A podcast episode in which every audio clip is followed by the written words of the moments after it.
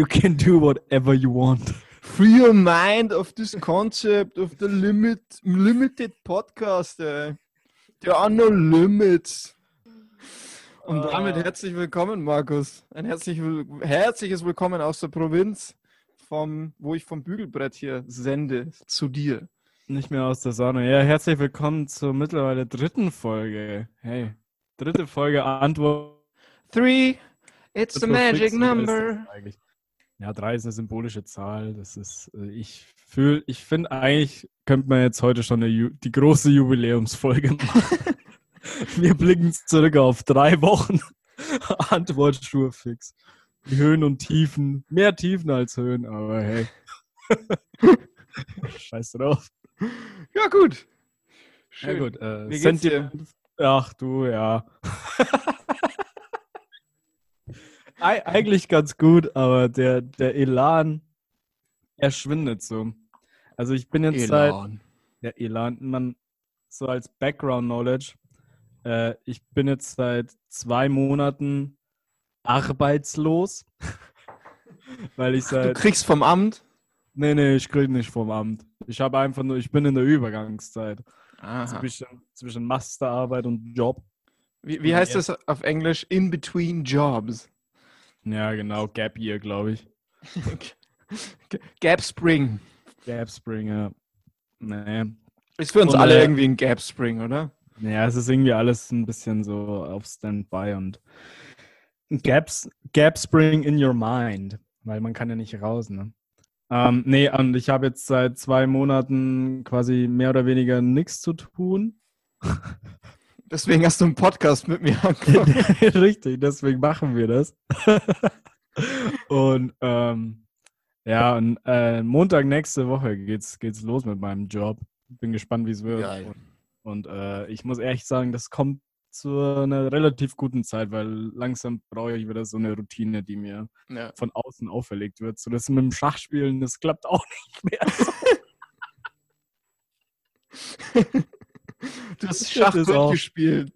Ja, ich habe Schach durchgespielt. Ich habe hab gegen Magnus Carlsen gewonnen und bin jetzt, bin jetzt der, der, der größte Großmeister, den es gibt. Nee. Aber leider mit einem anonymen Account und jetzt kannst du es nicht beweisen. ja, genau. Und du hast gleich danach deine Form verloren. Also ist kacke. Ja, ja, das ist, wenn man da nicht dran bleibt, du, du musst da wirklich jeden Tag äh, 14 Stunden trainieren, sonst wird das nicht. sonst wird das nichts. Nee. Du hattest dann Tennisfinger irgendwann, oder? ja, genau. Oh, das ist so hart. Hatte so eine richtige, so eine Sch- Sehenscheidenentzündung, hat mich dann zurückgeworfen. und- Ah. Ja, ja, keine Ahnung. Oh yeah, oh yeah. Oh yeah. Oh yeah. Ja, mir Ja. geht's mir geht's ähnlich, muss ich sagen, im Sinne von ich dürfte jetzt auch langsam mal wieder raus. Ich sitze, glaube ich, seit acht Wochen im selben Landkreis, wo nicht meine eigentliche Geil. Wohnung ist, die immer noch in Norditalien ist. Aber das Geile ist, es gab ein paar News in der letzten Woche. Numero uno, Yo. Italien macht die Grenzen auf und zwar Anfang Juni. Das heißt, ich düse in zwei bis drei Wochen da runter. Oh, crazy. Dann habe ich so ein bisschen Kontakt wieder gehabt mit den Leuten dort und mit den verschiedenen, also aus den verschiedenen Tälern und habe Bilder gesehen von meinen Lieblingsbars dort in Trento, wo die Leute draußen sitzen und den Aperol Spritz trinken. Geil. Und dann dachte ich mir, ja, ich hatte nämlich nicht erwartet, dass ich runterfahre und dann da Spaß habe, sondern ich hatte erwartet, dass ich mein Zeug hole und dann ja, noch vielleicht zwei, drei Nächte bleibe und dann wieder hochfahre. Aber wenn es so aussieht, dann habe ich Bock, noch ein bisschen wandern zu gehen da und so. Ja, du, du hast quasi erwartet, dass die, dass die Stimmung noch eher bedrückt sein wird Ja. als belebend. Ja, das dachte ich mir auch so. Ich glaube, seit dieser Woche haben die Biergärten wieder offen wenn, und die Restaurants und alles. Und wenn man mal von den Plexiglasscheiben absieht und den komischen Absperrbändern, die die in den Außenbereichen haben, sieht es eigentlich relativ normal und gemütlich aus, ehrlich gesagt. Ja. Und eine, eine Mass oder eine halbe in einem Biergarten, das, das hebt einfach die Stimmung. Das ist Ja, eine Freilufthäube eine Freilufthäube. Ins Gesicht eine schnell. Ja, Gehst wobei, auf uns den Schäl weg. oh, freilich. Nee. Ja, wobei wir ehrlich gesagt bisher immer nur im Park waren, ähm, statt im Biergarten, weil billiger. Und tut's auch, ne? Gestern am Vatertag auch mit dem Bollwagen im Park. Ja, Bollerwagen. Ja, ja, safe. Nee, wir haben da, äh, wir haben da die ganze, die ganze äh, Crew beisammen äh, gelegt. Das äh, Baustellenradio haben wir auch einpackt und dann sind wir natürlich, und dann sind wir natürlich, äh, wie die zivilisierten Männer, die wir sind, ähm, haben wir über die Lände, über, übers Land gezogen. Mit den Trinkmützen und dem Bierbike. Oh ja, das ist das Beste. Oh ja. Fuck yeah. Ja, mit der Faxedose. Ich habe ich hab gestern mit einem Freund telefoniert oder nachts gestern und habe ihn so dabei erwischt, wie er sich gerade eine Aspirin reingeballert hat, weil er irgendwo in Niedersachsen am Land mit seinen Kumpels unterwegs war und halt, ja, so ein Bollerwagen-Typ ist. Und dann, dann dachte ich mir, eigentlich war es für uns immer so ein bisschen was, was wir gerne gemacht hätten. Aber da wir die Provinzler waren, die sich ein bisschen so Richtung urban orientiert haben, mussten wir, uns, Ja. halt, mussten wir uns halt von den ganzen wirklichen, also genauso wie wir, aber denen die Provinz ausgestrahlt haben, mussten wir uns abgrenzen und konnten das deswegen nicht machen, weil es die anderen schon besetzt hatten, das Thema. Eigentlich schade. Eigentlich schade. Wir haben uns da eigentlich selber einen Entwicklungsweg verbaut, muss man sagen. das ist dadurch, dass wir so urbane Großstädter geworden sind. Ich glaube, naja. die kennen die Landschaft auch wesentlich besser, diese anderen. Ja, auf jeden Fall. Aber was ich gestern gemacht habe, weil ich habe irgendwie, ich habe irgendwie so einen Rausch vermisst. Ich hatte halt seit, naja, wie lang? Ja, seit drei Monaten oder so keinen Rausch mehr. Und dadurch habe dadurch hab ich gestern irgendwie so, also nach dem Telefonat hatte ich richtig Bock, irgendwie zu saufen. Es war schon viel zu spät. Also mein Ja. Kopf, mein Kopf hatte Bock, weißt aber mein Körper war so, boah, jetzt noch ein Bier, dann der Magen und so und du musst doch dann ins Bett und schlafen und so. Also mein, Ja, mein Kopf war richtig psyched und war so, ey, komm, du säufst jetzt. Und dann habe ich halt noch irgendwie ein halbes Bier oder so getrunken. Also nicht mal eine halbe, sondern ein halbes Bier und bin ins Bett. Aber ich glaube, mein, mein Kopf hat dann das Beste draus gemacht und zwar hat er heute früh einen Kater simuliert. Also mir ging es überhaupt nicht schlecht, aber ich Ja. bin extrem spät aufgestanden und saß einfach bis um 1 Uhr im Bademantel auf der Terrasse und habe ganz viel Wasser getrunken, als hätte ich einen Kater. Das hört sich echt ganz komisch an, vor allem nach einem halben Bier. Also 250 Milliliter quasi, ne? Ja. Eieiei. Ja, irgendwie, ich habe das Gefühl, dass wir uns da ein bisschen antizyklisch begegnen oder äh, verhalten, weil ich habe in letzter Zeit einfach überhaupt keinen Bock mehr aufs Saufen und habe es vorher relativ äh, regelmäßig, mäßig, aber regelmäßig äh, betrieben. Und mittlerweile denke ich mir so, ah, so, es, ist, es ist einfach der Elan ist so weg und naja. Naja. Das Ja. Ist, man, man, ja. Aber Markus, Bitte. wir könnten vielleicht die nächste Folge mit einem gemeinsamen Bier begehen, weil ich nächste Woche vielleicht nach München komme. Also ich komme ziemlich sicher Nein. nach München, aber es könnte sein, dass es sich Geil. ausgeht, dass wir beide das im gleichen Raum mal machen. Alter, das wäre ja krass. Das Ja. wäre krass. Ja, vielleicht machen wir das. Vielleicht Dann machen wir das. verlasse ich zum ersten Mal meinen, meinen Landkreis hier. Und vorher fahre ich sogar noch nach Hamburg. Und dann fahre ich Hamburg? runter. Ja. Machst du denn in Hamburg? Ich bin mit meinem Vater unterwegs. Wir fahren, wir fahren so ein bisschen rum und so zwei, drei Tage, ein bisschen Hamburg und dann wieder runter. Wir fahren mit Aber. Urlaub einfach. Oder gibt's Ja, ja, es gibt noch so einen Anlass, wenn wir was abholen in Hamburg und so und dann, aber wir fahren dann so ein bisschen rum. Also es gibt einen geschäftlichen Anlass und dann machen wir das Beste draus und fahren dann noch so ein bisschen rum. Nein, das ist nice. Ich habe festgestellt, dass ich noch nie oberhalb von Berlin war. Ernsthaft. Ja. Also in Deutschland oder generell weltweit? Ich, ich weiß nicht, also in den USA, nee, in den USA eigentlich auch nicht. Ich glaube, weltweit war ich noch nicht oberhalb das, Berlin. das nördlichste, was Tim Walter jemals gesehen hat, ist Berlin. Und da Berlin nicht repräsentativ ist, ist das nördlichste, was ich je gesehen habe, Köln. Köln. Eieiei. Ja, Ja, gut, dann wird es so aber mal Zeit hier, wird In echt Zeit. in den kühlen Norden drauf zu fahren. Ja, aber so, keine Ahnung, irgendwie hat es mich immer mehr nach Süden gezogen, was man daran sieht, dass ich eine Wohnung in Italien habe. Aber Ja. ja, ich bin gespannt. Bin Ja, gespannt. wahrscheinlich, wahrscheinlich wird es viel regnen. Es wird kalt sein. nee, aber, aber Hamburg ist geil. Hamburg Ich, ich gehe dann so hin, weil ich- das ist für mich so fern, dass ich am Anfang annehme, die verstehen meine Sprache nicht. Und dann komme ich mit so einem bayerischen Englisch an. Excuse me, do you understand my language? Do you speak English? Und, Wobei, und, das dann war du, Arnie. und, und dann redest du wirklich Deutsch und Bayerisch und sie verstehen dich halt wirklich nicht. Das ist so, so ein Kann totaler passieren. Kann, kann durchaus passieren, ja. Ja, nee, vielleicht kannst du ja mal hier ein bisschen, ein bisschen Hamburgerisch reinfließen lassen, ne? Ich glaube, das war so schlecht. Ich glaube auch, es war, war in Ordnung. So ein Nicht- 3 nicht- minus. Ja, ja. Ja, 4 plus. 4 plus. 4 gewinnt. Aber ansonsten muss ich sagen, die Woche war bisher die geilste. Also nicht in meinem Leben, aber, aber so durch Geilste ich hab das Woche mal durchgedacht. Geilst, eigentlich die geilste Woche. Zumindest in den letzten acht, acht Wochen. Ja, acht Wochen. Keine Ahnung, in welcher Woche wir sind in der neuen Zeitrechnung. Aber du Ja, ja. weißt, was ich meine. Ja. Und lag daran, dass ich halt wieder was zu tun hatte. Also hatte ich vorher auch, aber diesmal halt mit Ziel. Hatte vorgestern eine Präsentation und gestern noch so ein, so ein Talk bei so einer Konferenz, die online stattgefunden hat, bei der ich normal physisch präsent bin, die Stutz nämlich. Also, was ist das für eine Äh, Konferenz? studentische Tagung Sprachwissenschaften, also richtig nerdy Linguistik, ganz viele nerdy Linguisten wie ich unterwegs dort. Geil. Da habe ich mit einem Freund zusammen wirklich Auf, auf, keinem, auf keinem Platz der Welt gibt es so viele Dioptrien wie auf diesen. ja, ja, kommt hin, kommt hin. Ja.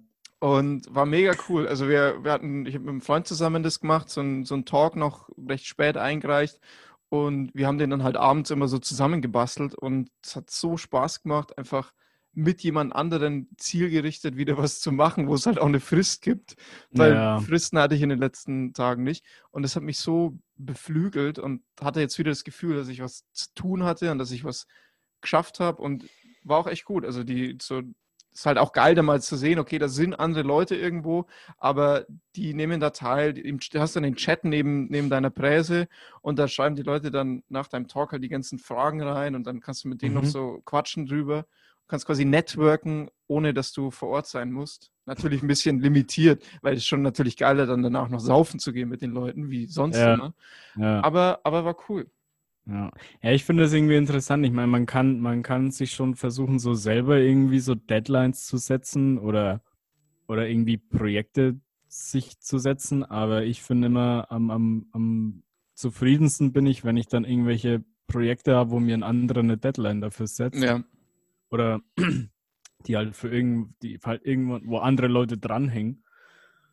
Und das finde ich ist dann viel angenehmer, ein viel angenehmerer Zeitvertreib, als wenn man sich selber Projekte. Vollkommen. Und mit jemandem was zu machen, das hängt ja damit drin. Also mit dir jetzt das Ja. zu machen oder das mit dem anderen Freund. Du, ich Ja, meine, wenn du deine, wenn du Das deine eigene. das hier heute ist eigentlich das Highlight meines Tages, muss ich ehrlich sagen. Schön. Ist es bei mir auch. Geil. Bis auf, den, bis auf den Kuchen, den meine Mutter gemacht hat. Der, war noch ein Ah, bisschen besser, nice. aber Ja, gut, verstehe ich. Gegen den Kuchen muss man auch erstmal ankommen. Das da musst du auch erstmal ankommen. So gegen so einen Nutztopf. da musst du erstmal ran. schon geil. Schon geil. Ja. Markus, Tim. was hörst du für Mucke? Ich glaube, wir müssen mal in unser Trackpad ein bisschen wühlen. Oh ja, stimmt. Haben wir eigentlich ein Intro für diese Kategorie noch nicht? Ne? Wir haben noch kein Intro. Durch diese zwei Ah. Talks war ich so ein bisschen zeitlich äh, nicht für Intros Ding, aber ich habe ich hab schon ein paar Ideen. Muss ich Hast dir mal Ideen? schicken. Und dann kannst du sagen, das ist was und dann nehme ich mal was auf. Okay. Wir können ja vielleicht so, so selber gerade ein Intro so. Verstehst du? Ich frage mich immer, warum gibt es Saxophone, wenn man den, wenn man den, den Sound auch mit dem Mund nachmachen kann? Verstehst du? Komm, ich gebe dir hier ein bisschen. Trackbeat.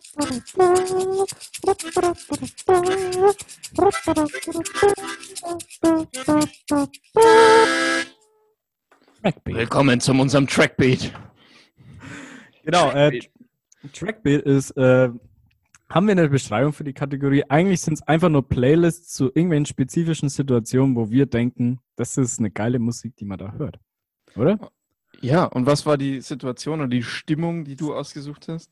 Äh, eine sehr spezifische, die ich in meinem Entwürfeordner bei meinen äh, Wiedergabelisten, wie es auf Deutsch heißt, ähm, äh, bei Spotify irgendwie rumliegen habe, dachte ich mir, ja gut, fuck it, können wir ja mal recyceln für einen Podcast. Äh, und zwar Musik für den nächtlichen Spaziergang durch, ich habe es jetzt mir Großstadt ausgesucht. Geld, ich Nächtliche Spaziergänge durch Großstädte, die pulsieren und leben. Geil. Ja, manchmal leben die ja auch nicht in gewissen Vierteln, wo einfach keine Sau auf der Straße ist, aber du trotzdem in der Großstadt bist. Das stimmt, ja. Aber ich muss sagen, dass so nachts so in eine größere Stadt laufen gehört zu den geileren Sachen meiner menschlichen Existenz. Schon, oder? Ich finde es immer, äh, also vor allem mit Soundtrack. Ich weiß nicht, ich bin, Ja. ich bin sonst eigentlich echt nicht der Fan, so sich äh, 24-7 irgendwie Musik reinzuballern, aber manchmal ist das halt einfach so eine schöne Stimmungsuntermalung. Ja, du nimmst dir dann halt auch Zeit dafür, weißt du, willst wahrscheinlich, also abends ist man ja, man hat nichts zu tun mehr, man will sich wahrscheinlich irgendwie entspannen, irgendwie so meistens so zum Runterkommen, wenn man irgendwie vorher Stress hatte, ist bei mir so. Ja. Und, oder keine Ahnung, irgendwie in irgendeiner Art und Weise Stress. Und dann läufst du so durch die Straßen und weißt, meistens weiß ich nicht, wo ich hingehe. Also ich laufe einfach los Ja. und also bei München muss ich sagen, in München habe ich eigentlich die meisten Viertel, die ich, in denen ich gewohnt habe, eigentlich durch diese Nachtspaziergänge kennengelernt. Natürlich, Ah, krass. man hat so Arbeitswege und so, aber die sind ja immer gleich. Aber dass man sich mal die, das Viertel richtig er, erläuft, das war bei mir eigentlich so durch diese Nachtspaziergänge.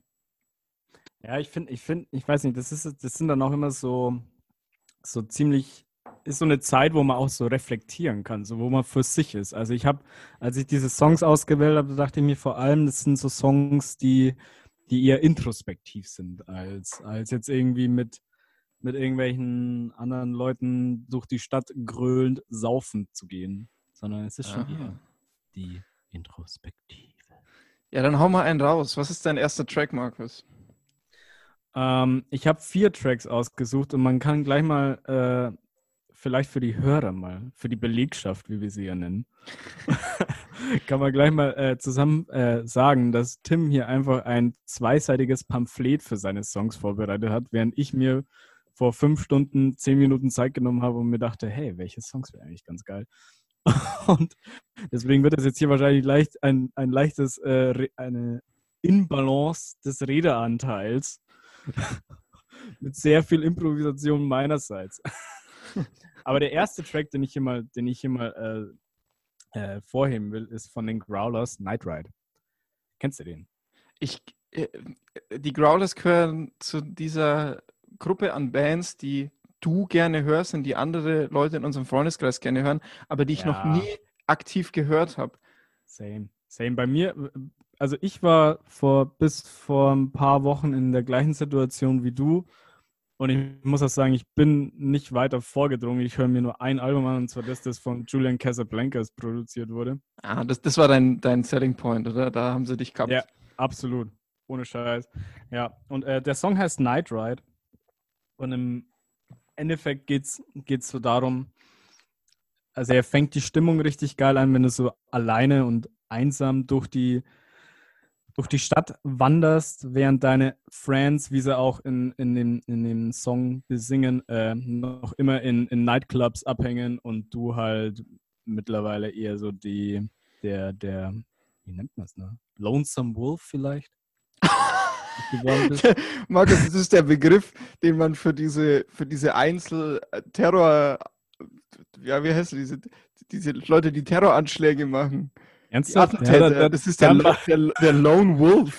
Das Lone sind so die, die man, wo man sagen kann, die waren jetzt nicht in der Terrorzelle, sondern die haben sich übers Webs, übers Interwebs radikalisiert. Interwebs. Und die nennt man, glaube ich, im Englischen Lone Wolf oder sowas. Ernsthaft? Also wenn du dich so fühlst, oder wenn ihr euch draußen so fühlen wollt, Nee. Aber, aber ich, ich, ich hoffe, man, man weiß, was, was, ich, was ich meine. So, wenn, man, wenn man halt einfach mal für sich alleine, auch an einem Wochenende gerne mal sein will und durch die Stadt geht. also die anderen sind so irgendwo und machen Party, aber Party, du, saufen. du hast, Du hast, zu nicht so Bock so- drauf. Ja. Ja. Weil du mal ein bisschen Me-Time brauchst. Richtig, ein bisschen Me-Time. Absolut. Gut, Tim, dein erster Song. Mein erster Song. Ich habe, muss ich sagen, das, das Songs to Walk Through the City at Night, das war was, was, wo ich sofort Assoziationen hatte. Die erste Sehr war gut. zumindest ein Ar Artist, ein naja, nicht, nicht nur Interpret, sondern auch Komponist. Und der heißt äh, Thelonious Monk. Ich weiß nicht, also Leute, die, die so ein Name bisschen, aber auch. Leute, die so ein bisschen Jazz hören, die kennen ihn sicher. Also der gehört wirklich zu den wichtigsten Jazz-Komponisten und Pianisten, die es jemals gab. Und da ist es vor allem ein Track, der heißt In Walked Bud. Und der, Okay. hat, der hat ein super geiles Riff. Also so. Also relativ, relativ catchy Riff. Ja. Und das Geile an, an Thelonious Monk ist eigentlich, dass der, der hat so eine, so eine witzige Art zu spielen. Also die, also ich, vielleicht erzähle ich so ein bisschen, aus welcher Zeit er kommt. Also das Lied äh, In Walked Bud, das hat er, glaube ich, so Ende, Ende der 40er, Anfang der 50er geschrieben und das war halt die große Zeit des Bebop. Also das Ach, so krass. schwarze intellektuelle Musiker, die in den New Yorker Clubs unterwegs waren. Und ähm, vielleicht hat man so das Bild, und er hat es auch mitgeprägt, das Bild von äh, so dem Typ am Piano, der so ein, so ein Barett aufhat und so, so, also man nannte die dann auch so Bob-Glasses, also Bebop äh, Ja. äh, Brille. Also so schwarze, schwarzer Rahmen, schwerer Rahmen, sehr intellektueller Look. Und er war halt so der Prototyp des Ganzen. Also irgendwer hat auch geschrieben, dass er mehr oder weniger diesen Look auch erfunden hat und auch ganz viele der, der zentralen Kompositionen oder Lieder komponiert hat in dieser Phase. Und ich habe mir dann mal reingeguckt, was, woher diese In Walked Bud eigentlich kommt, weil das ein eigenartiger Titel ist. Aber was ich immer damit assoziiert habe, war halt diese komische Bewegung von dem Riff. Also das, das hört sich an, als würde einer mit so einem G-Fehler oder besoffen oder so, so recht, relativ aggressiv und unberechenbar in so einen Raum reinkommen. Okay. Und, interessante, interessante Einleitung. und ich habe reingeguckt und es kann was damit zu tun haben, weil dieser Bud, von dem da die, die Rede ist, das ist äh, ein weiterer extrem bekannter Jazzer, Bud Powell. Ah. Die, die Story, die dahinter steckt, angeblich, ist folgende. Also, die haben in diesen, diesen Clubs da, zum Beispiel im Savoy Ballroom, glaube ich, heißt da einer, das, da waren die ganzen große erste Jazzwelle, also Benny Goodman und Count Basie und so weiter. Da gab es diesen Battle of the Bands und diese Cutting Sessions, also wo Bands und Musiker so gegeneinander angetreten sind. Und das waren halt so Nachtclubs und dort waren die halt die ganze Zeit rumgegangen und die Polizei hatte halt öfter Razzias gemacht. Und da gab es einen Abend, wo die den Thelonious Monk so eingekreist hatten und halt kurz davor waren, ihm irgendwie relativ gewaltsam mit in die Zelle zu nehmen. Und dann kam halt dieser Bud Powell, der auch einer der Jazzer damals war, kam hin Mhm. und meinte so, hey, spinnt's hier, ihr fügt dem besten Pianisten der Welt hier Gewalt zu. Was soll das? Ihr macht einen Fehler. Und das Resultat war, dass halt dieser Bud Powell dann die Schläge abbekommen hat. Und das ist ihm danach noch ein, zweimal passiert, diesem Bud Powell. Also eine andere Version ähm, über so Schläge ist zum Beispiel, dass er irgendwie mal nach Hause gelaufen ist, so ein bisschen betrunken, und dass ihn dann die Polizei aufgegriffen hat und halt mehrere Schläge mit, den, mit diesen Schlagstöcken auf den Kopf gegeben hat. Und dann haben sie ihn ins Gefängnis für einige Tage. Und danach, sind, danach sind aber diese Kopfschmerzen nicht weggegangen. Und er ist also äh, tragische Geschichte, der Typ.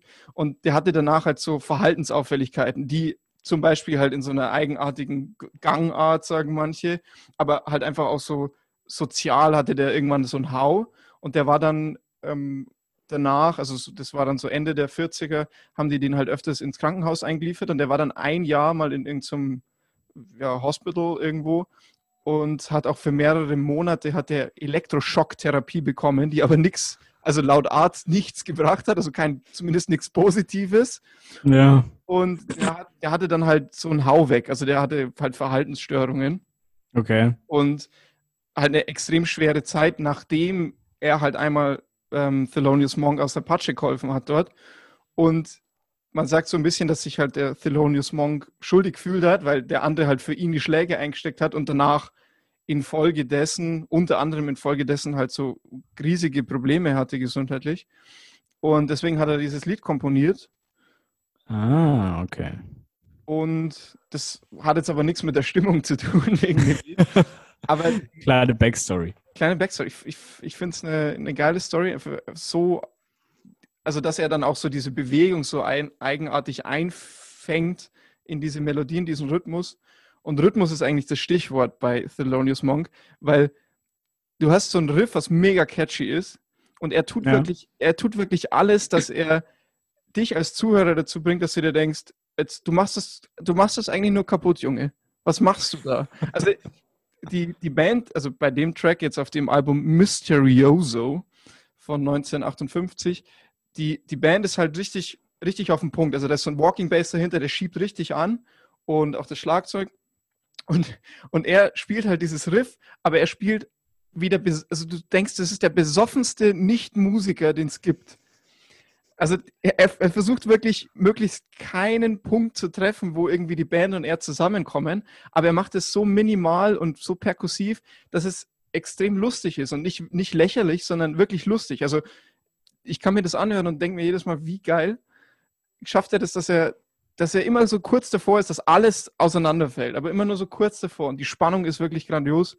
Und da sind so viele geile Soli drin in diesem, ich glaube, zwölf Minuten Stück. Also das füllt die Playlist auch ganz gut. Zwölf Minuten. Zwölf Minuten. Holy fuck, ey. Auch ein legendäres Saxophon-Solo. Mir fällt gerade der, der Saxophonist nicht ein, aber es ist legendär.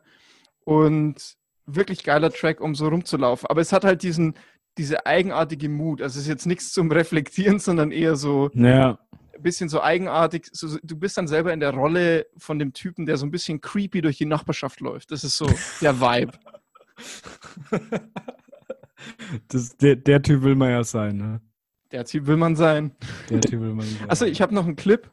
Und zwar habe ich das, ich habe da mal geguckt, ob es irgendwie ein Interview oder sowas von ihm gibt, von Thelonious Monk. Und es ist mit seinem, also es ist im Proberaum von seinem Quartett, das auch auf dieser Aufnahme zu hören ist. Also Ja. in Walk Butt Aufnahme. Und es hat mich an unsere Bandproben erinnert, wenn einer mal wieder die Akkorde nicht gelernt hat. Oh yeah. Und zwar, zwar tauschen die Musiker hier die Akkorde aus. Uh, yeah, G flat. mhm. G, D. D flat. Yeah. D flat, that means my E flat. E flat what? D flat what? Uh, D flat. Uh, D flat 7.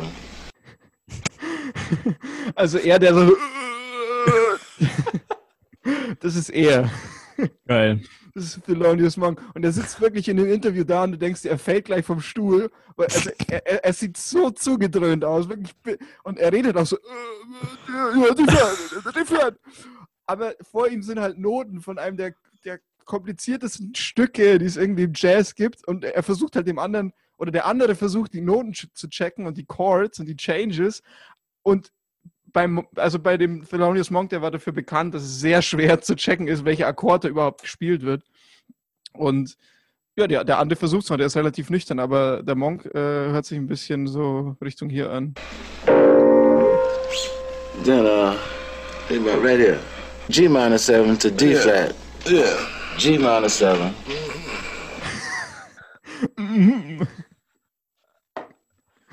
Und damit zu deinem nächsten Track, Marco. Ich habe gerade leider die Meldung bekommen, dass meine Internet-Connection unstable ist. Deswegen habe ich nur die Hälfte von dem gehört, was du gesagt hast. Aber es macht nichts. Hoffe ich mal. Vom ganzen, von, von der ganzen Song-Story jetzt, oder? Nee, nee. ja, und das sage ich dir jetzt. Nee, nee, äh, ich glaube, das letzte, was ich gehört habe, war, dass er, dass er die, dass er zu die, Oh ja. die Akkorde oder was auch immer. Ja, okay. Gut. Hoffen wir, dass die Verbindung hält. Hoffen wir es. So, nächster Track von dir. Nächster Track von mir ist von äh, dem besten elektronischen Album und wahrscheinlich das ja, beste Album 2018, meiner Meinung nach. Und zwar von dem fucking Electronic Wunderkind Nicolas Jar, der Jar, der nicht nur unter seinem eigenen Namen Nicolas Jar Musik macht, sondern 2018 unter Against All Logic die Compilation 2012 to 2017 veröffentlicht hat und das ist ungefähr die beste House Funk Soul Platte aus diesem Jahr meiner Meinung nach. Und da gibt es einen Song, der äh, hat auch den passenden Titel, der heißt City Fade. Und Ja, genau, er hat dann noch ein paar schwarze Rapper dazu genommen und dann hat er ein Hip-Hop-Album draus gemacht. Nee, nee City Fade. Und tatsächlich, äh, der Text von dem Lied ist sogar deutsch und einfach nur eine Vertonung von einem Gedicht von, wie heißt der? Rilke? Rilke, ja. Rainer Maria? Rainer Maria, glaube ich, ja. Ja, auch so ein Typ, der einen Frauennamen als zweiten Vornamen hat. Finde Nee, ich persönlich ja ganz geil. Ja, ja, ich finde, es wertet immer so die Person ein bisschen auf, ne? Zum es Beispiel, macht die gleich intellektueller. aber Maria ist eigentlich der, der geilste zweite Vorname für einen Mann. Also bei Klaus Maria Brandauer, dem Schauspieler, dem grandiosen österreichischen Schauspieler, finde ich das Maria halt aus. Das hat, das hat so, du wirkst so super krass intellektuell, wenn du halt Maria als Mann mit zweiten Es Namen ist, hast. es ist auch so ein geiles Bindeglied, ne? Das ist so, so das, das ist so der, die perfekte Zwischenteil, den du zwischen Vor- und Nachname eigentlich brauchst. Ja. Nee, äh, City Fate von Against All Logic ist einfach treibendes Piano und dahinter noch so ein Kinderchor, der von Rainer Maria Rilke, ich weiß leider nicht, wie das fucking Gedicht heißt, ähm, schön singt und ehrlich gesagt, ich habe den Track irgendwie 50 Mal gehört, bis ich gecheckt habe, dass der Text deutsch ist. Irgendw irgendwann auf einer Busfahrt habe ich dann mal den Text gegoogelt und dann ist mir aufgefallen, hoppla, das ist ja fucking deutsch. Aber ja, hört sich an. City Fate Against the Logic. Nice. Tim, Ich hab- Track. Ich habe als nächsten Track was sehr, sehr Düsteres, muss ich sagen. Also es ist wirklich ist extrem düster und ist, glaube ich, nicht für alle Leute. Deswegen weiß ich nicht, ob ich es dann in unsere öffentliche Playlist reinpacke. Aber ich will den Track auf jeden Fall empfehlen für alle, die Bock haben, auch was, auf was Dissonantes manchmal und sich da drauf einlassen können. Ansonsten habe ich noch einen Ausweichtrack für diesen von demselben Album. Das ganze Album ist mega geil und ist sehr bekannt. Das, ist von, das erste Iggy Pop Solo-Album The Idiot Mhm. von 1977, produziert von dem fast noch geileren David Bowie, aber unter den, unter den Sängern ist Iggy Pop für mich wirklich einer der allergeilsten Sänger. Also auch in diesem Lied unglaublich. Zum Titel kurz vom Album, der kommt von dem Dostoevsky-Roman, auch The Idiot genannt, und was an sich schon mal ein extrem düsterer Roman ist, von ganz vielen Existenzialisten aufgegriffen. Und die Platte hat auch so eine Story, ich sag mal Rezeptionsgeschichte in Anführungszeichen. Und zwar hat der Joy Division Frontmann Ian Curtis, der sich ja dann umgebracht hat, als man den gefunden hat nach seinem Selbstmord, lag auf seinem Plattenspieler als letzte abgespielte Platte The Idiot von Iggy Pop und Mass Production, der Titel, den ich rausgesucht habe, ist der letzte Track dieses Albums. Eieieiei. Hat, ist, jährt sich nicht der Tod von Ian Curtis? Hat er sich diese Woche nicht sogar gejährt? Ich meine, dass ich da was gelesen Hm. habe. Keine Ahnung. Wann soll der verstorben sein? 80 dann oder was? Ja, auf jeden Fall aber in dieser Woche. Ich habe nämlich diese Woche schon einiges davon gehört, dass Ian Curtis, Joy Division Sänger, sich umbraucht tot. Ah ja, das, das, das ist leider passiert, ja. Scheiße. Aber das, dieser Track ist so fucking düster. Also es geht los mit, es ist sehr, sehr langsam. Also es ist ein sehr langsamer Track eigentlich. Und du hörst am Anfang eigentlich nur so ganz monotone Synthes. Also wir sind in der Zeit, wo so kurz nach, ja, oder in der, in der Zeit, wo David Bowie halt so Synthes und sowas richtig eingestiegen ist und das, die Berliner Zeit, wo Iggy und David Bowie in Berlin zusammen gewohnt haben, wo auch das Heroes-Album aufgenommen wurde, sie mit Tony Visconti zusammengearbeitet haben. Und die Stimmung war halt super düster. Also die waren beide komplett auf Heroin in der Zeit. Bowie kam aus einer ganz schlimmen psychotischen Kokainphase. Ja, ja, ja, ja, ja. Und, und sie haben halt ihr Studio so direkt an der Berliner Mauer gehabt. ja. Und das war so die Phase, wo die da unterwegs waren. Und Bowie hat so, als er die Stooges, also die Band von Iggy das erste Mal gehört hat, da fand er die so geil, weil da drin so dieser Nihilismus war. Also von einfach alles ist scheiße, I wanna be your dog. Und es ist, es ist, es alles egal. Also nicht mal so eine, nicht mal so, es ist scheiße oder gut oder irgendwas, sondern einfach nur äh, kompletter Wertverlust in dieser Musik und komplett roh und brachial alles. Und deswegen hat, hat Bowie dann die Stooges das letzte Album produziert und dann eben Iggy das erste oder die ersten zwei Alben und eben auch dieses The Idiot.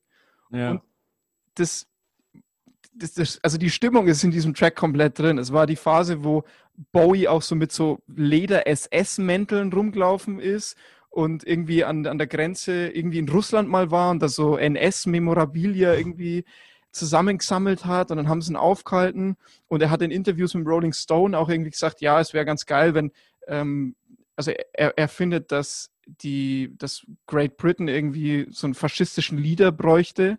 Also der war komplett raus in der Zeit, komplett fuck, auf Alter, ey. Kokain. So wie Xavier Naidoo heutzutage. So, so wie Xavier, noch, noch, also es war halt so ein bisschen am Anfang Teil dieses Acts, dieses Thin White Duke, was so der Act seiner Zeit war. Also er hat immer so Figuren gehabt, Bowie.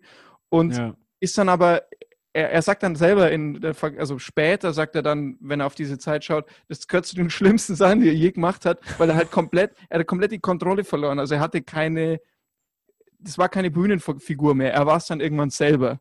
Und äh, ich habe ich hab so einen Ah, Schnipsel okay. gefunden, A quote from a das- Rolling Stones interview that you wo er eben auf diese Zeit angesprochen wird. Es dauert nur ganz kurz.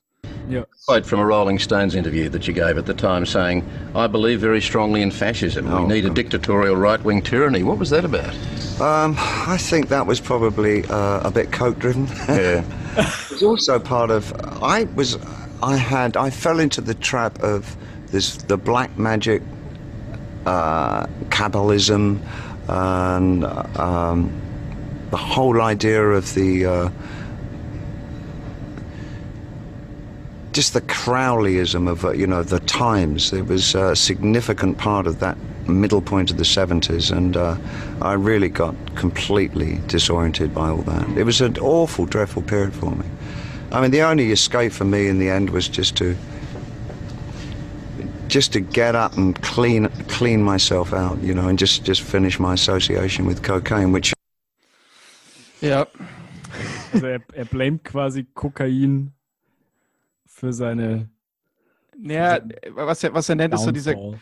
ähm, Kabbalism und Crowleyism. Und ich habe da nochmal nachgeguckt. Also Crowley, äh, Alistair Crowley, das war so ein Okkultist, der irgendwie so Ende des 19., Anfang des 20. Jahrhunderts unterwegs war.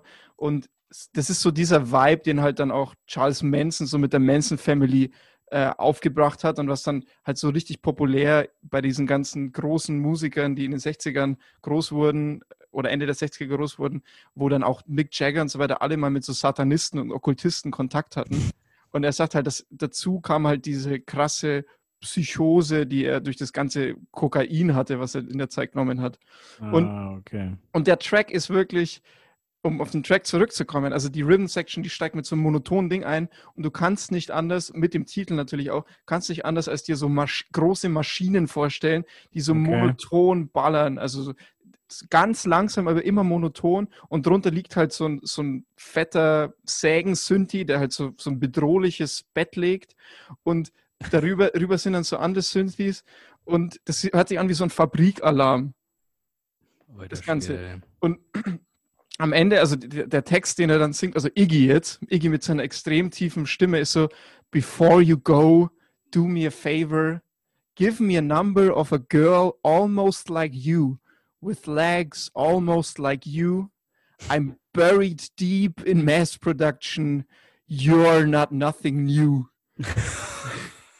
also Jesus. wirklich so ein Typ, der durch die Stadt läuft und so im, im Rumgeficke gefangen ist und halt, also I'm buried in mass production und in Bezug halt auf das Mädel, mit dem er irgendwie war, die halt nichts anderes für ihn ist, halt als irgendwie ein Typ, aber kein, kein wirkliches Individuum vor ihm.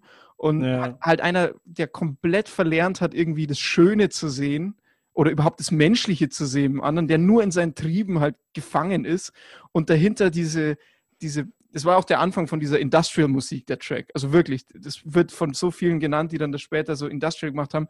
Und das, das da, dahinter diese Maschinenmusik und am Ende kommt dann noch so ein Synth-Thema und die pitchen das, weißt du, äh, gibt's auch, gibt's auch am, am Keyboard gibt's ja immer so einen manuellen Pitcher, also wo du den Ton so leicht vom, von der eigentlichen Stimmung wegdrücken kannst. Ja. Mit noch ein paar Effekten und diesem Ding verändern die dieses Synthi-Thema, was an sich schon ziemlich dissonant ist, und drücken das halt von aus dem Tonsystem raus. Und also du, das ist wie so ein Strudel, wo du irgendwann nach, und der Track ist auch neun Minuten, glaube ich. Boah. Und am Ende wirklich rauskommst und dir denkst, ja, gut, Ian Curtis, so den Vibe habe ich jetzt mitbekommen. Äh, Müssen wir, Tim, da müssen wir auf die Playlist müssen wir eine Triggerwarnung irgendwie draufpacken.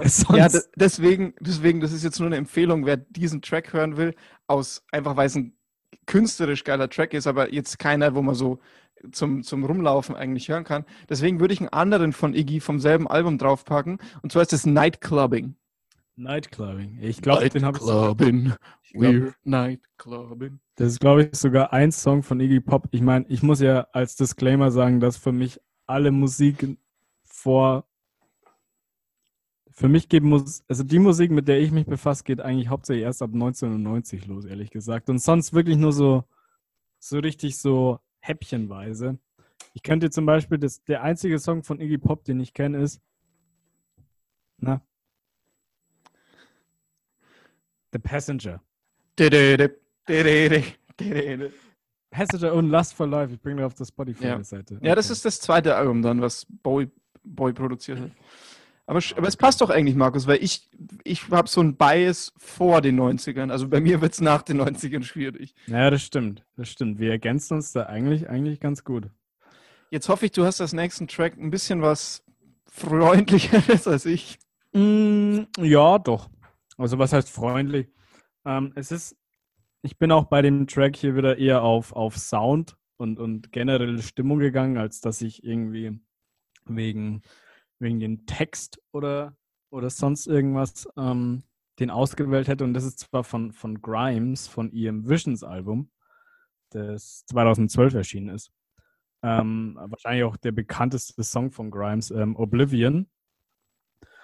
Ähm, das ist auch so ein Song, der halt die Stimmung, eine ne relativ gute, verträumte Stimmung erzeugt. Einfach weil Grimes, ich weiß nicht, ob du mit Grimes vertraut bist, wie Ich weiß, die dass die, ich weiß, dass die alte von Elon Musk ist, aber mehr Es weiß ich nicht. es ist die alte von Elon Musk, die jetzt, einen, die jetzt ihren Sohn geboren hat und einen sehr fragwürdigen Namen für dieses Kind äh, äh, gewählt hat, was ich auf Twitter gelesen habe. Aber, aber kam nicht raus, dass dieser Name eigentlich nur so ein Joke ist und er eigentlich Kyle heißt?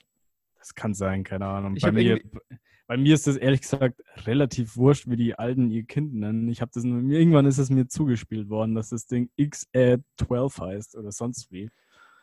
Ich habe dann irgendwas gesehen, dass einer so geschrieben hat, ja, X ist irgendwie, heißt irgendwie Key im, im griechischen Alphabet und das ist der Buchstabe für K im alten griechischen Alphabet und dann ist irgendwie der Ah. nächste ist irgendwie Y, dann das, der nächste ist dann der, der so und so vielte Buchstabe im Alphabet, das ist dieses mit der Zahl, keine Ahnung, A, also Ja. A für Alphabet, minus 12 oder sowas, ist dann Mhm. L, keine Ahnung und so setzt sich dann halt dieser relativ normale Name Kyle zusammen. Ah, okay.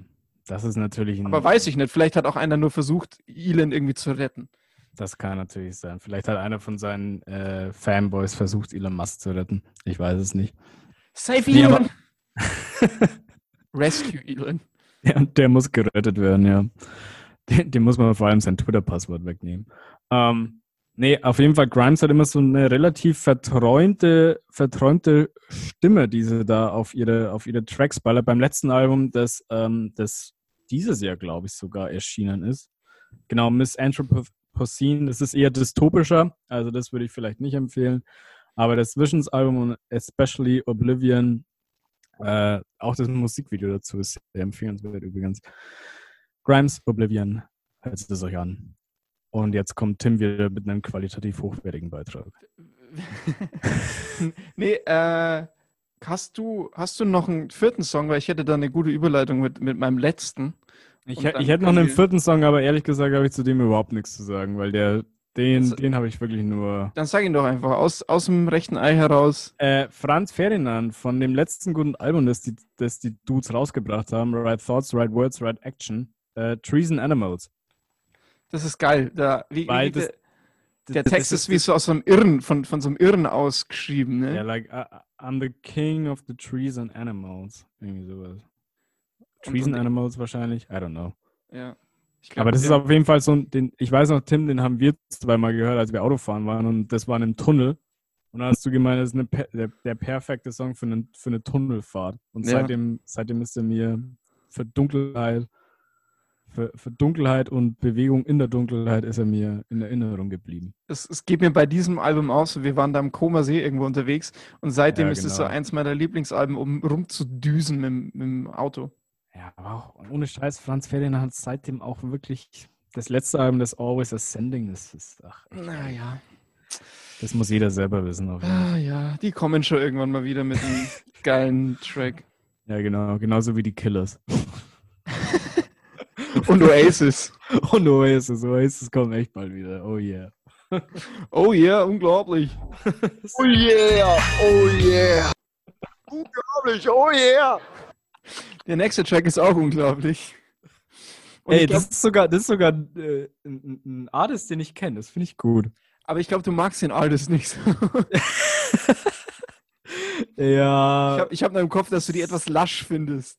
ja, das stimmt. Kann ich. Aber hey, lasst, lasst euch das Okay. nicht verderben von mir. Ich finde ich find diesen Track, der ist äh, alles andere als lush und ich finde den Artist oder die Band auch mega, mega geil. Und zwar ist es Blood Orange, die Band. Und der Track heißt Orlando. Das ist der erste Track auf dem Album Negro Sworn von 2018. Mm. Und der, der Typ, der ist ja super umtriebig, der Blood Orange ist, beziehungsweise der ist natürlich noch viel mehr Leute, die in seiner Band sind, aber er ist wirklich so die Frontperson, er ist der, der die Lieder komponiert Ja. und singt.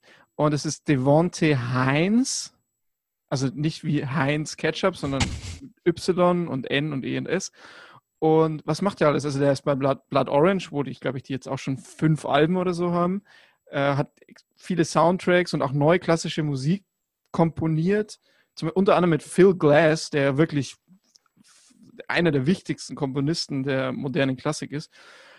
Dann hat er eine EP zum Beispiel mit dem Conan Moccasin gemacht, den du, glaube ich, auch nicht so magst, aber zum Beispiel einer deiner Mitbewohner sehr gerne mag und ich auch. ja, genau. Ich glaube aber, das ist einer, in dem ich mich noch nicht so reingehört habe.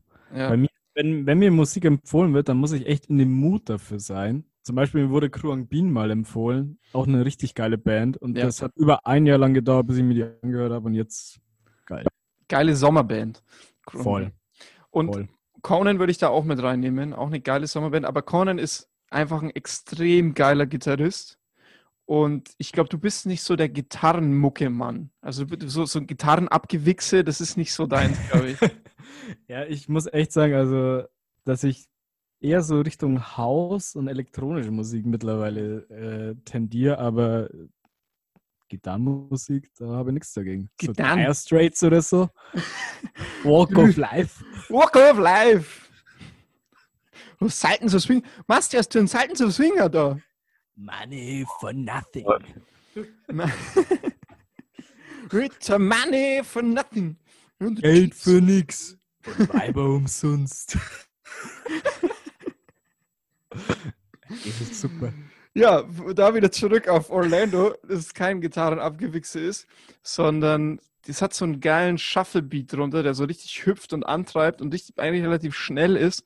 Aber irgendwie schafft er es, dass er da drüber mit so Synthes, die so Richtung Trompetensound gehen, dass der das nicht so.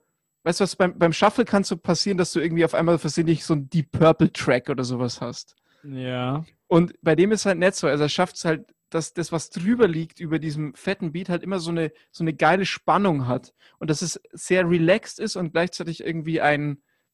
Du hast halt Bock, irgendwie rauszugehen und irgendwas zu machen und wenn es nur rumlaufen ist.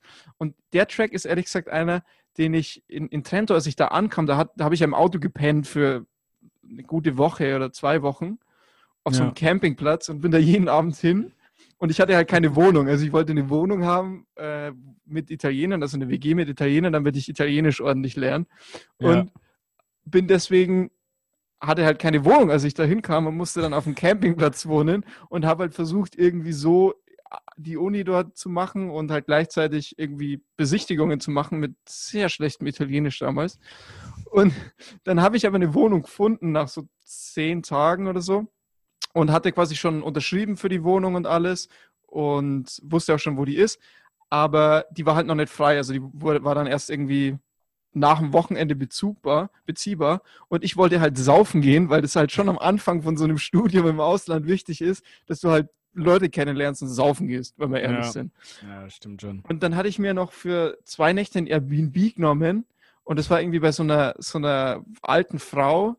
Also ihr Sohn hat das halt organisiert, aber man hat mehr oder weniger bei dieser alten Frau in der Wohnung gewohnt. Das war wahrscheinlich sein altes Kinderzimmer. Also der Typ war guter Fotograf, habe ich dann gesehen und, und äh, hat halt nicht da gewohnt, Mitte 40. Und da war ich dann am Abend so richtig fertig und wollte, habe mir gedacht, du musst aber eigentlich noch raus, so aus, damit du halt die Leute, die du jetzt kennengelernt hast, dass du da ein bisschen, ja, halt so die sozialen Kontakte am Anfang einfach weiter ausbaust. Und ja. war dann so, keine Ahnung, war nicht gut drauf und dann habe ich diesen Track angemacht und dann hatte ich auf sofort so richtig Bock. Also ich Ah, hab- war sofort so, oh ja, geil, hab Bock.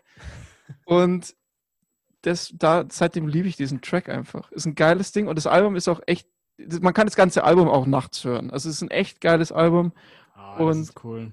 und der Typ ist, der Typ ist super geil. Und damit kommen wir eigentlich zum zweiten wichtigen Thema heute. Und zwar habe ich, haben wir zusammen von dieser Band schon mal ein Konzert gesehen, das ich mega fand. Und ich habe sie dann später nochmal mit Tame Impala zusammen in Berlin gesehen und fand es Alter. einen der geilsten Auftritte, die ich je gesehen habe. Und Ach, warst du da bei diesem Musikexpress-Ding? Exakt. Ah, geil, Mann. da waren die zweite Act, glaube ich. Ja. Und das ist, war ein super geiles Konzert und war, glaube ich, das letzte große Konzert, auf dem ich war. Also es ist schon lang her jetzt, war irgendwann im Sommer letztes Jahr. Und danach war ich eigentlich auf keinem wirklichen Konzert mehr. Eieiei. Lange her. Ja, lange her. Mein letztes Konzert waren tatsächlich die Growlers, glaube ich. Also das letzte große Konzert. Wann war das? Das war irgendwie Anfang Februar noch. Und gut, wenn man dann noch DJ Cozy im Blitz zählt, aber das ist ja, naja. Den du persönlich nicht gesehen hast, wahrscheinlich, weil es so voll war. Ja, ach, keine Ahnung. Das Blitz in München, das ist echt immer voll, voll, voll. Sehr voll. Aber gut, dann, dann haben wir jetzt quasi unsere, unsere erste Podcast-Playlist, Wiedergabeliste, Exakt. äh, fertig gemacht. die, cool. können wir auch, die können wir auch ausbauen. Also wenn uns so Tracks einfallen, dann wird die ausgebaut. Ja, die wird auch. Ja. Aber für so einen guten Spaziergang von so einer ja, halben, dreiviertel Stunde, glaube ich, reicht schon. Genau, also ich habe jetzt fünf Songs sind drauf. Das sind 21 Minuten, aber wenn man deine 12 und 9-minütigen Songs noch raufballern, dann, Ja, ich dann dann geht das schon. Dann fast eine Stunde. Ja. Ja, aber damit zu einer Frage, die wir uns gestellt haben, und zwar, was ist mit den ganzen geilen Bands, die wir lieben und wo wir es lieben, auf die Konzerte zu gehen und uns in der Menge aneinander zu drücken und zusammen zu applaudieren und rumzuschreien und mitzusingen und viel zu teures Bier zu kaufen, das man dann einfach nach vorne schmeißt und davon einen Schluck getrunken hat. Was ist mit diesen ganzen Bands? Weil es ist bei Bands so, da es ja keine CDs mehr gibt, wo man noch ein bisschen Geld verdienen kann, sondern jetzt alles auf Spotify ist, wo der Künstler äh, nix oder sehr wenig verdient, Ja. ist, es ja so, dass Alben mehr oder weniger aus Marketingzwecken gedroppt werden und natürlich aus künstlerischen, aber um Geld zu machen, bringt das Album an sich nicht so viel. Das machen die halt über Merch, das machen die über Platten so ein bisschen. Also Vinyl, aber das ist auch nicht groß genug, damit man sich damit finanzieren kann. und- nee. Das Allerwichtigste sind eben Konzerte. Und die fallen ja zurzeit weg. Yep. Jetzt ist die Frage, was machen die? Also was machen diese, diese ganzen geilen Bands, die ja vielleicht Sachen auch vorfinanziert hatten? Du musst ja da extrem viele Leute bezahlen. Und was machen die, um sich jetzt irgendwie über Wasser zu halten? Oder vielleicht sind die ja schon wieder auf der Bühne. Ich weiß nicht, was du rausgefunden hast. Ähm, ja, das ist je nachdem, welche. Also ich glaube, um, um die ganz großen Acts braucht man sich wirklich keine Gedanken zu machen. Es sind dann, glaube ich, hauptsächlich die kleineren Acts, die, Ja. die sich wirklich was äh, einfallen lassen müssen. Ähm, ich weiß nicht, hast du schon mal so einen Konzertstream angeschaut? Das gibt es ja jetzt äh, relativ häufig. Auch bei Ego FM gibt es auch, äh, ich glaube, jeden Abend werden, werden äh, Club, halt, halt DJs streamen halt live ihre Sets. Und auch auf YouTube die ganzen großen DJs, so Amelie Lenz und so, die haben auch schon, schon gestreamt. Hast du dir mal was angeschaut? Nee. Gar nicht, ne? Und ich habe auch, so- auch Ego FM, was ich so im Bad irgendwie abends zum Zähneputzen höre. Auch da habe ich, bin ich noch nicht länger dran geblieben. Und es liegt für mich daran, dass ich ja nicht nur wegen der Mucke hingehe, sondern dass die Mucke ja so krass verbunden ist mit der Menge an Leuten, die da sind, mit dem Gefühl, mit anderen in einem Raum zu sein und das zu erleben gemeinsam. Ja, ja, ich weiß auch nicht. Also diese, dieses ganze Streaming-Zeug, das kann man irgendwie, das kann man irgendwie, das ersetzt einfach das, das reale Erlebnis auf keinen Mhm. Fall. Ähm, aber Weil es gibt natürlich, äh, bitte was? weil du die kleineren Bands erwähnt hast und wir Ja. bei Streaming sind. Ich habe am Anfang was gesehen, was einer von euch in die Gruppe irgendwie gepostet hat. Und zwar ging es da um die sehr, sehr geile deutsche Band, die aber erst ein Album draußen hat, oder nee, zwei Alben draußen hat. Und zwar International Music. Ah, aber ja, die, die sind halt, haben die nicht zwei Alben? Ach so, nee, die Düsseldorf Düster Düsseldorf Boys. Düster Boys, die Das- haben noch ein Die haben noch ein Album, das von denselben zwei von dreien haben noch ein Album. Aber egal, also sehr junge Band, ein Album, gibt es vielleicht zwei, drei Jahre, die Typen. Und haben wir beide schon, du schon mehr, mehrmals live gesehen. Sehr zu empfehlen. Aber die Ja. sind halt, die sind halt auf so einem Ticketbereich so zwischen, ich würde mal sagen, so 15 und 25 Euro. Also so dieses Ja. Preis, Preis und auch Größensegment, also kleinere Clubs und so diese, diese Kosten. Und die haben am Anfang so einen Stream gemacht, habe ich gesehen. Und da konnte man dann so für drei Euro so eine kleine Aufmerksamkeit, hieß es dann, für, keine Ahnung, sieben Euro dann Unterstützung. Also die haben halt bis 20 Euro hoch oder so, haben die verschiedene, ja, so Art Online-Tickets oder so für diesen Stream verkauft, aber halt das schon als Unterstützung genannt. Also jetzt nicht so, ja, ihr zahlt jetzt hier wirklich für ein, für ein Konzert, sondern schon implizit mit drin, ja, wir wissen, dass das halt jetzt nicht das Gelbe vom Ei ist, aber ja. äh, unterstützt uns mal bitte und so und wir geben danach ganz viele coole Konzerte, wenn es rum ist hier. Aber ich habe halt in letzter Zeit kaum was von diesen Bands gehört, auch wenn ich jetzt so ein bisschen Ausschau gehalten habe in Vorbereitung auf das hier. Ich habe da nichts gesehen, was irgendwie für Bands, die keine DJs sind, an, an Livestreams sich irgendwie durchgesetzt hat. Das heißt, ich glaube nicht, dass es sich in irgendeiner Art und Weise gelohnt hat. Nee, ich, ich glaube es irgendwie auch nicht. Ich glaube, das ist am Anfang noch eher so, ja, so für die Moral quasi, dass man sowas macht. Also auch für sich selbst als Künstler und auch für die, für die Fans.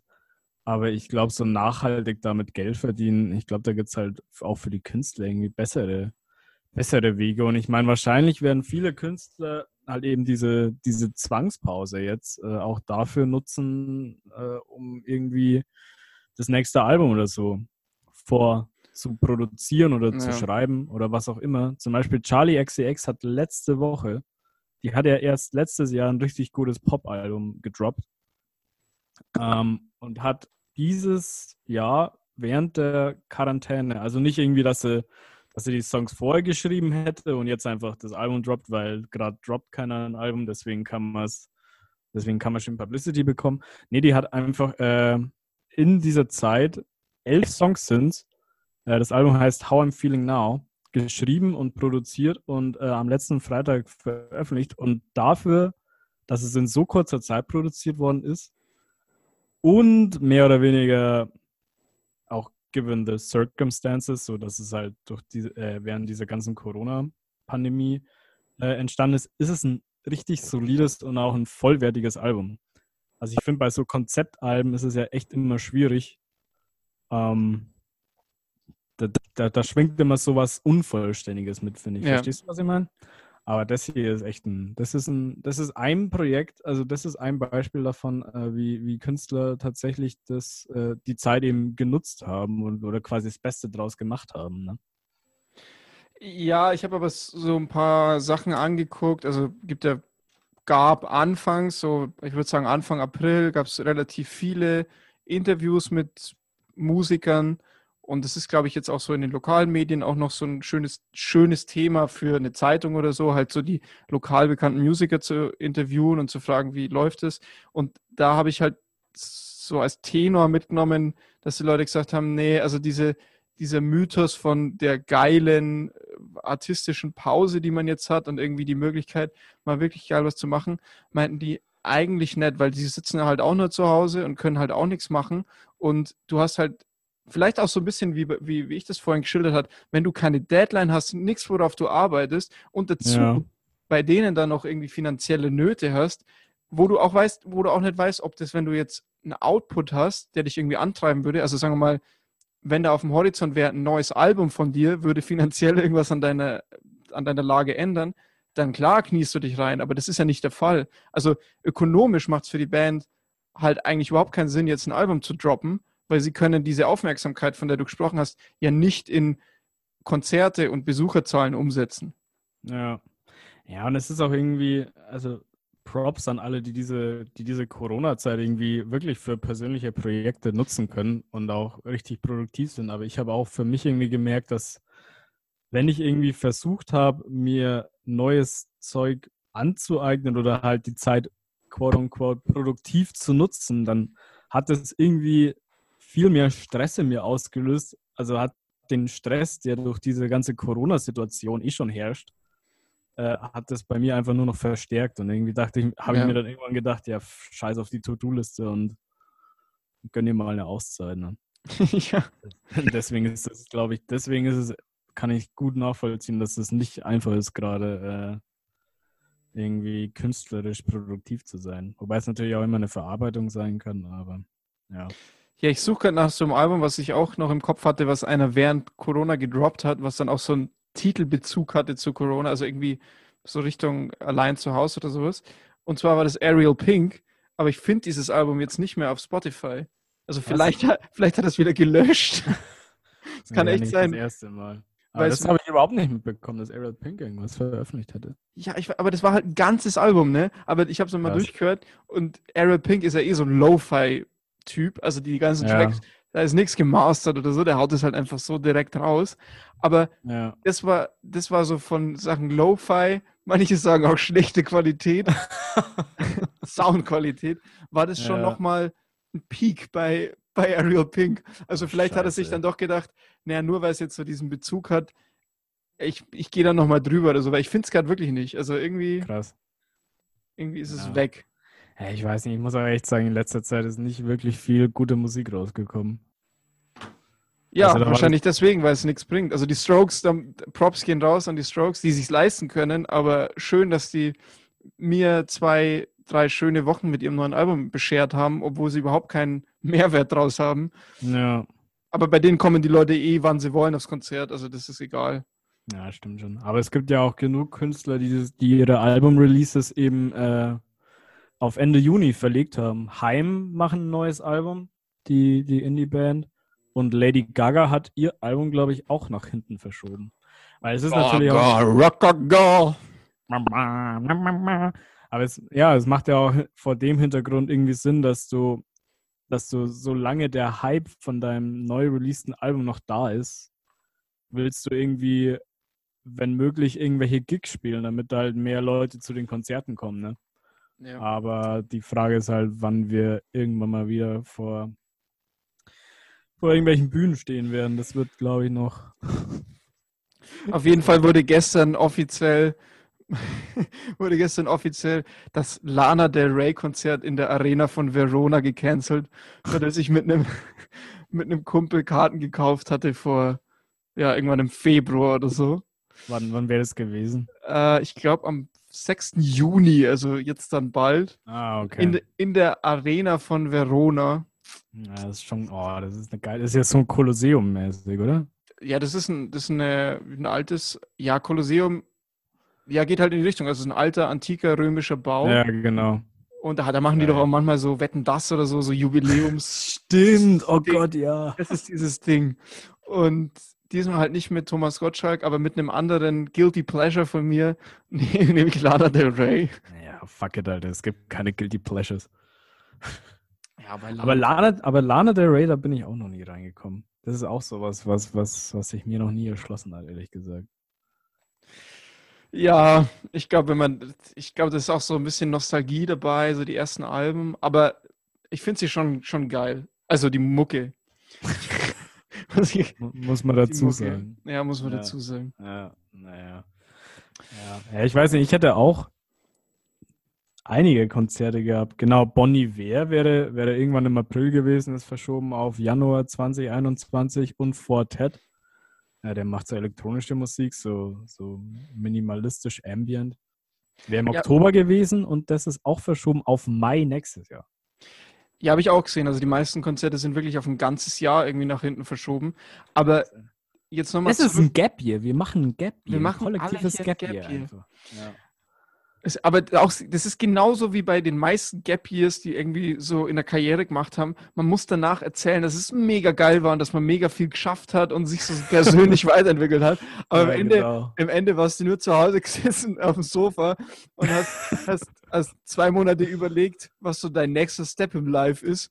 Ja, Und- echt. Dann, dann fährst du mal irgendwie auf die Balearen, das fährt, nein, nicht auf Balearen, irgendwie nach Malediven oder so ein Scheiß oder nach, nach Vietnam und gehst da halt saufen für drei Monate. Der Teil fällt jetzt halt weg, den musst du halt zu Hause im Garten machen. Aber Ja. der Effekt ist derselbe, dass du am Ende feststellst, naja, so schlecht ist das Büro-Life ja dann doch nicht. Wir können sicher das Einkommen eigentlich gar nicht schlecht. So, komm, Hier das Einkommen 9 to 5, was willst du mehr, komm wir, Alter? machen, wir machen weiter so. ja. Aber ich hoffe, die Bands können so weitermachen danach, weil ich habe ehrlich gesagt noch nichts gesehen, wo. Also ich habe ich hab bei einer so einer ja, Spendensache mitgemacht von einem Kabarettisten, Serdar Somuncu heißt der, der, den ich sehr geil finde und der hat so einen ja, Fonds aufgesetzt für ja, Comedy-Künstler, die halt auch so am Anfang stehen jetzt gerade und der hat halt gemeint, ja, er, er spendet halt selber mal einfach ein paar, keine Ahnung, 3000 Euro oder sowas und hofft halt, dass ein paar Leute ein paar Euro mit reinschmeißen. Und ich glaube, der hat dann auch irgendwie 25.000 zusammenbekommen, so für die Ersthilfe. Und das fand ich eigentlich ganz cool, weil der das halt, der hat halt währenddessen Content produzieren können und halt was geben können. Aber ich glaube, das große Problem Ja. bei Bands, dass sie halt, weißt du, ein Kabarettist oder im Grunde ist ein Intellektueller, der halt auch Kabarett macht, aber äh, der kann halt, der kann sich halt hinsetzen und kann mit anderen Typen irgendwie Podcast-Folgen machen, die ich mir dann anhöre und die genau das sind, was ich halt von ihm sonst auch bekomme und, und was ich mag. Und das kann eine Band nicht, weil du kannst, die Mucke Ja. hast du eh schon auf Spotify umsonst und der Live-Auftritt ist aufgenommen selten so geil wie das Album. Ja. Und ja, bei, bei Live-Konzerten geht es ja nicht um die Ware an sich, also die um- wahre Musik, sondern einfach das Erlebnis. Ja, es geht um die, Leu die Leute um dich herum zu spüren, dass da viele Leute sind, dass du die gemeinsame Erfahrung hast, dass irgendwie dieses ganz eigenartige Gefühl, dass so tausend Leute oder mehr in dem Raum stehen und alle ihre Aufmerksamkeit komplett auf diesen Punkt da vorne fixiert haben und in diesem Ja, Punkt sich diese, man sich mit den anderen verbunden fühlt. Ich, ich finde es ultra geil. Es gibt ja Leute, die mögen Live-Konzerte gar nicht so oder finden das sowas, naja, aber ich finde es wirklich zu den, gehört zu den geilsten Sachen wieder ja, voll. geilsten Sachen, die es in meiner menschlichen Existenz so gibt. Und Absolut. ich habe halt noch nichts gesehen von, von Bandseite. Und das ist jetzt überhaupt kein Vorwurf, sondern eigentlich so ein Schade, weil es, glaube ich, gar nicht möglich ist. Du kannst als Band gar nichts bieten jetzt, wo genügend Leute sagen würden, ja geil, da unterstütze ich jetzt. Also natürlich kann da jemand mal einen Zehner oder 15 Euro überweisen, aber er macht es nicht bei allen Bands, wo er vorher aufs Konzert gegangen wäre. Nee, Glaube ich nicht. nee, das stimmt schon. Das ist Weiß schade. ich, vi- viele Bands vertreiben sich ja auch die, die Zeit mit Podcasts. Hast du das von den Strokes gesehen? Ja, das war nur so ein bisschen, ich glaube, da hat ihnen irgendwer gesagt, so macht mal, komm, macht mal noch mal ein bisschen Promo für, Ja, stimmt. fürs, fürs Album, dann habt ihr wenigstens so diesen Promo-Teil Das ist so- Vertrag erfüllt, glaube Die, ich. diese, diese, diese Strokes Podcast oder was auch immer das war, ich glaube, es gab nur drei Folgen, zumindest drei, von denen ich mitbekommen ja, sie haben ja im Grunde ihr Album diskutiert, oder? Keine Ahnung, ich, ich konnte es nicht anschauen, weil das einfach viel zu unangenehm war, da zuzuhören. Das war so wie uns, wie bei unseren Folgen immer die ersten paar Minuten, wenn wir lange Pausen haben. und deshalb bei denen irgendwie die ganze Zeit so. Und, und der Einzige, der Bock drauf hat, ist Julian Casablancas und die anderen, naja. Ja, weil, weil Julian halt super woke ist und so ein bisschen Word spreaden wollte. Ja, stimmt. Und die anderen waren so, ja, okay. Es, war, es war halt so eine, du hast halt irgendwie, wie wenn wir halt jetzt mit, mit unserer Coverband hier irgendwie einen, einen Livestream machen würden, nur für uns. Oder wenn wir uns halt zusammen zoomen würden oder skypen. Ja, Es wäre halt genauso awkward anzuschauen dann. ja, stimmt. Aber es war- schön zu sehen, dass es bei anderen auch so ist. Ja, absolut. Tim, wir reden jetzt auch schon wieder über eine Stunde, glaube ich. Ja, dann machen wir mal Schluss. Machen wir mal Jetzt habe ich noch eine oder? Frage für dich. Hast du, findest du, dass diese Auto-Kino-Konzert-Sache geiles Ding ist, wo du mal hingehst oder nicht? Autokino-Konzerte. Gibt's jetzt, kommt jetzt langsam. Konzerte, diese Drive-In, Drive- ja. Drive-In-Konzerte, das wäre auf jeden Fall mal ein neues Erlebnis tatsächlich. Autokino ist ja auch wieder äh, hoch im Kommen. mittlerweile. Das im Zenit äh, hier in München kostet irgendwie 20 Euro ein fucking Ticket, also absolut teuer. Ähm, aber hey, Ja, komm, hier, unterstützt doch mal. Ja. Nee, aber so Ja, Drive-In-Konzerte, wie wie es- wie es Mark Rebelay macht, äh, das kann man, kann man, das wäre doch mal eine Idee eigentlich. So. Ja, wäre eine Annäherung. Aber mein, mein Bruder zum Beispiel, der hat sich, hat schon so einen kleinen Rant gehabt, wie bekackt er das findet, wenn dann alle diese Lichthupe da geben, um quasi App Applaus irgendwie zu kompensieren. Und wenn dann alle so hupen und so, wenn es ihnen gefällt. Ja. Ist halt, ist halt so ein bisschen lächerlich. Ist wie so, wie, wie heißt dieser Disney-Film Cars, wo die, wo die Autos irgendwie so Personen sind und dann so, ja, genau. ah, ich finde es gut, hup, hup, hup. Ja, aber keine Ahnung, am Anfang, wenn, wenn irgendwas Neues kommt, dann findet man es immer komisch. Irgendwann. Ich meine, was dachte sich der erste Typ, der geklatscht hat? Oder der erste Typ, der Corona hatte. Ja, der dachte sich, hm, leckere Fledermaus. Nee. ja, gut. Tim, dann, dann machen wir hier Schluss. Dann machen wir Schluss jetzt für Schluss. heute. Äh, wir, wir ballern diese Playlist. Wir wissen noch nicht wie, aber die Playlist heißt auf jeden Fall Nachtspaziergang mit AW Doppelpunkt Sure Fix. Die ballern Aber wir per, in, den, in die Shownotes, ballern wir einen Link, würde ich Genau, sagen. Ich ja, glaube, das ja. funktioniert. Ja, das sollte funktionieren. Ja. Und ähm, genau, Haltet euch von Fledermäusen fern immer wichtig. äh, beim macht- Nachtspaziergang. Macht, ja, genau, macht mal ein paar Spaziergänge durch die Nacht. Denkt mal über euer Leben nach. Macht es mal.